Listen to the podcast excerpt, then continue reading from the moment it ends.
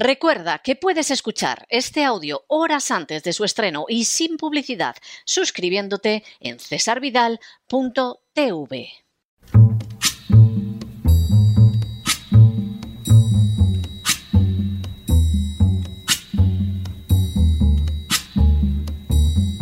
La voz con César Vidal desde el exilio.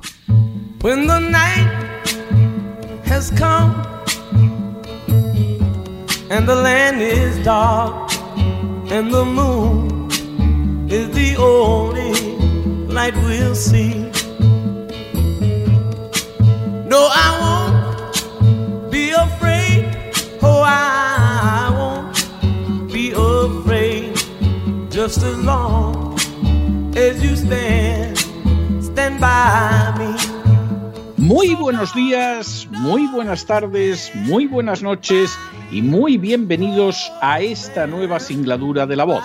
Soy César Vidal, hoy es el viernes 28 de enero de 2022 y me dirijo a los hispanoparlantes de ambos hemisferios, a los situados a uno y otro lado del Atlántico y como siempre lo hago desde el exilio.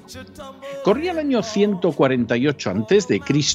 cuando falleció Masinisa, el rey de Numidia, y su hijo Micipsa heredó su trono. Micipsa era consciente de que su sobrino Yugurta era muy popular entre la población de Numidia y por ello procedió a alejarlo enviándolo a Hispania. Ese paso, sin embargo, no debilitó la posición de Yugurta, porque éste, por el contrario, se encontró con una extraordinaria posibilidad de hacerse con mayor influencia.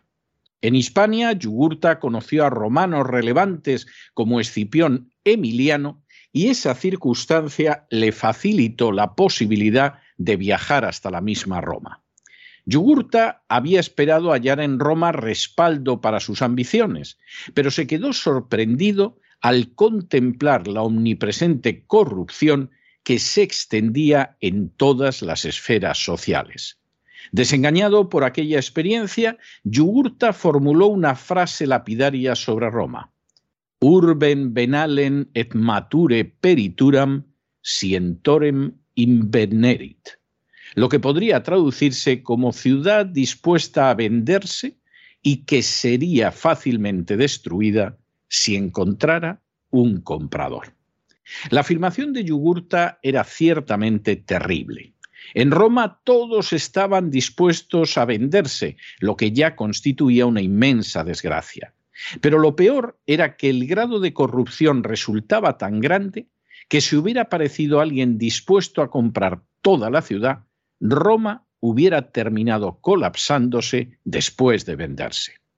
Yugurta no podía saberlo, pero Roma estaba a punto de entrar en un desplome social que acabaría degenerando en más de un siglo de guerras civiles. La corrupción tiene en ocasiones ese tipo de consecuencias.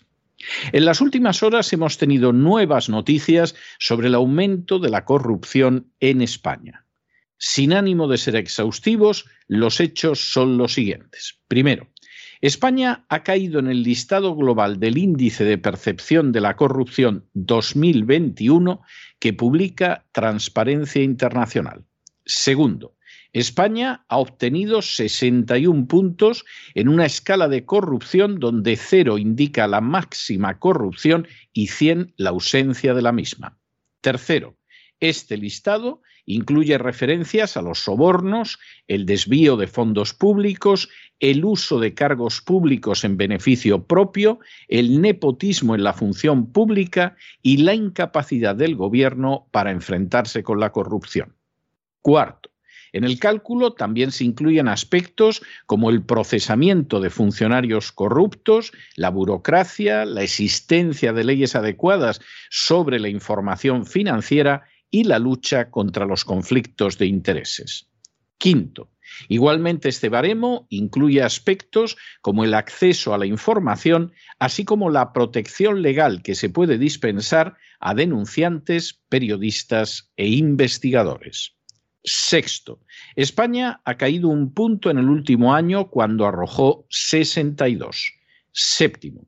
Igualmente, España ha perdido dos puestos a escala mundial, pasando del puesto 32 al 34 de una lista de 180 países. Octavo. De esta manera, España pasa a tener el puesto 14 entre los 27 estados de la Unión Europea. Noveno. Según Transparencia Internacional, sigue latente en España un nivel de corrupción que incide en el buen funcionamiento de las instituciones democráticas y que requiere una llamada a la acción a las autoridades, al sector privado y a la sociedad civil. Décimo. Transparencia Internacional señala además que España no ha progresado en la lucha contra la corrupción. Un décimo. Transparencia Internacional afirma también que una economía como la de España no puede estar por debajo de los 70 puntos. Sin embargo, se encuentra al lado de Lituania con 61 o Israel con 59, pero muy lejos de naciones como Dinamarca, Finlandia y Nueva Zelanda, que empatan en la cabeza de la lista con 88 puntos cada una. Y duodécimo, de manera semejante a España, otros 131 países del mundo tampoco lograron avances significativos en la lucha contra la corrupción. La corrupción en España entraña no solo daños considerables a la imagen de la nación, sino especialmente a su economía, al bienestar de los ciudadanos y al correcto funcionamiento de las instituciones. La creciente corrupción que existe en España evita la inversión extranjera, dificulta la vida cotidiana y acarrea fatales consecuencias sobre el empleo, la prosperidad y la administración de justicia. Naturalmente, se puede achacar la corrupción al sistema de 1978, pero por desgracia, la corrupción constituye una constante ininterrumpida en la historia de España que podemos ver, por ejemplo, reflejada en la mejor literatura española de siglos. El gran problema no es el régimen de 1978, sino acaso que ese régimen no haya procedido a acabar con una corrupción secular y haya mantenido el sistema de desigualdad ante la ley en beneficio de las castas privilegiadas, que es una circunstancia propia del antiguo régimen anterior a la Revolución Francesa.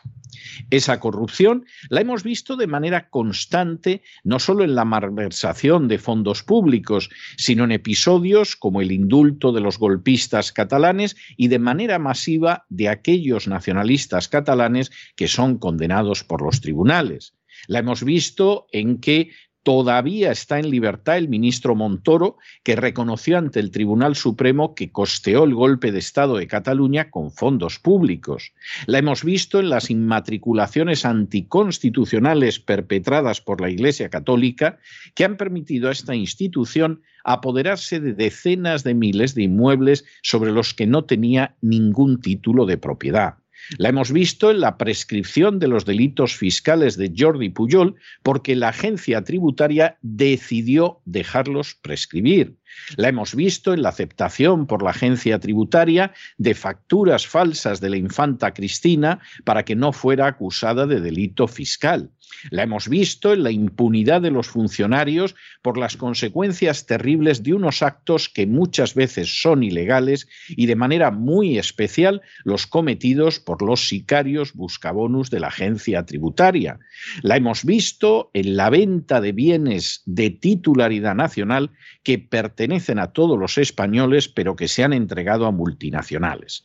Y la vemos de la manera más que evidente en el tuertismo de los medios de comunicación, medios que se empeñan en ver por un solo ojo y que están dispuestos a señalar algunas causas de corrupción de los de enfrente, por supuesto, pero jamás de los propios.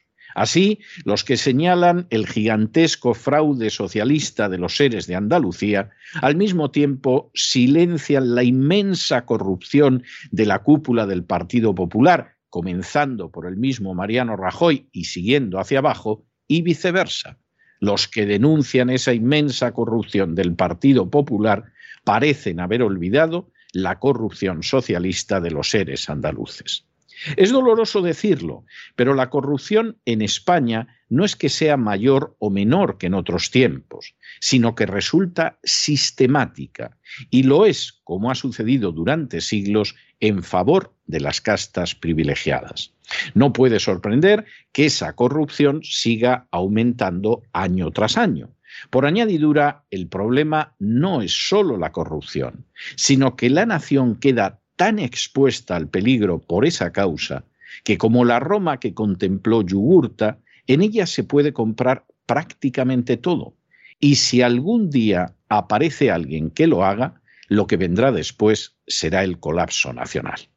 Pero no se dejen llevar por el desánimo o la frustración.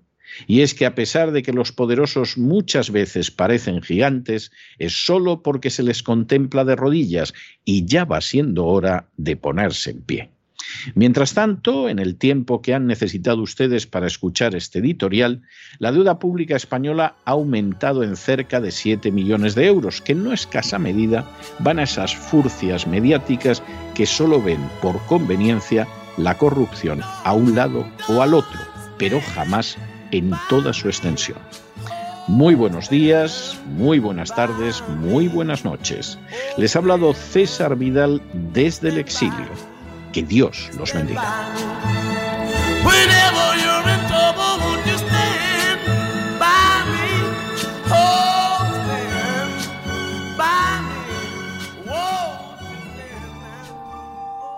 Esta sección está patrocinada por crowdfunding con el siguiente mensaje.